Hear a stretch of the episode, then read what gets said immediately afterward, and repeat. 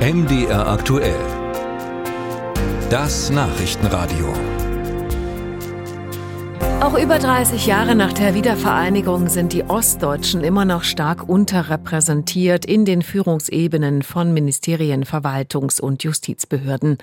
Für die Bundesebene ist das seit langem bekannt. Jetzt gibt es aber Zahlen über die mitteldeutschen Länder und die sehen so aus, dass knapp die Hälfte aller leitenden Positionen in den Ministerien, Landesämtern und Justiz in Sachsen, Sachsen-Anhalt und Thüringen mit Ostdeutschen besetzt sind.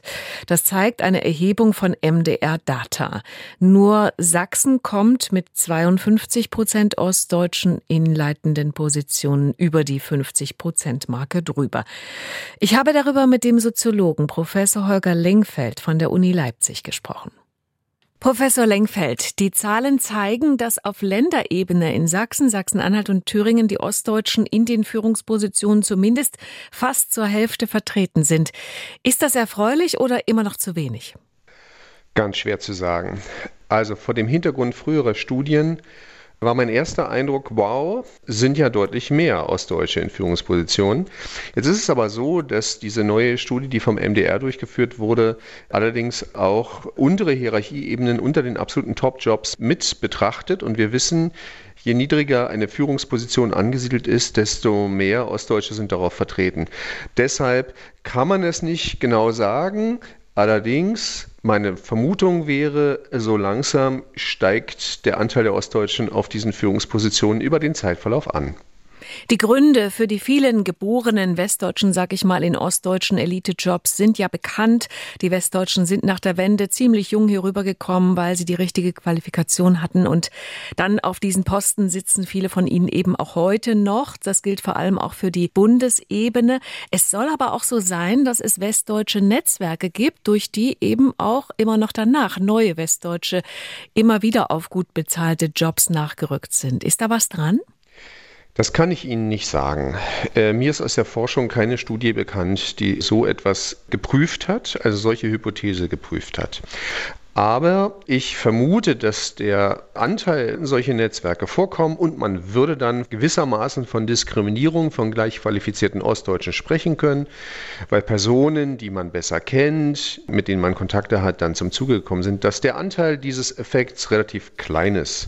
Warum? Westdeutsche neigen nicht dazu, sich als Westdeutsche zu identifizieren. Das Phänomen sozusagen der gesamten Diskussion um ostdeutsche Unterrepräsentanz ist etwas des gefühlten Ostdeutschseins.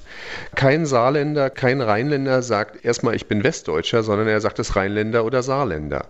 Dass es so eine Art Kollektividentität gibt, ist speziell im Osten verankert und nicht im Westen. Und ich glaube, auch Westdeutsche, die lange in Positionen in den neuen Bundesländern tätig sind, fragen zunächst einmal, was brauchen wir für Leute, was haben die für Qualifikationen, wie kriege ich die ran? Es gibt ein anderes Problem, glaube ich, das darauf hindeutet, warum auch auf lange Frist Ostdeutsche weiterhin unterrepräsentiert in Anführungsstrichen in Ostdeutschland sein werden. Und was wäre das? Im Osten machen weniger Leute Abitur. Wir haben deutlich weniger Abiturabschlüsse im Vergleich zu allen Abschlüssen der sekundären Schulbildung in Ostdeutschland. Das ist auch nicht neu, das weiß man schon. Führungspositionen sehen aber fast immer, außer in einem einzigen Bereich, und das ist die Politik, ein Studium voraus. Und dafür brauchen sie eine Hochschulzugangsberechtigung. Und die erwerben eben gebürtige Ostdeutsche seltener als Personen in den westdeutschen Bundesländern. Und deshalb wird man in ostdeutschen Behörden wahrscheinlich niemals auf einen 80 Prozent Anteil von gebürtigen Ostdeutschen kommen.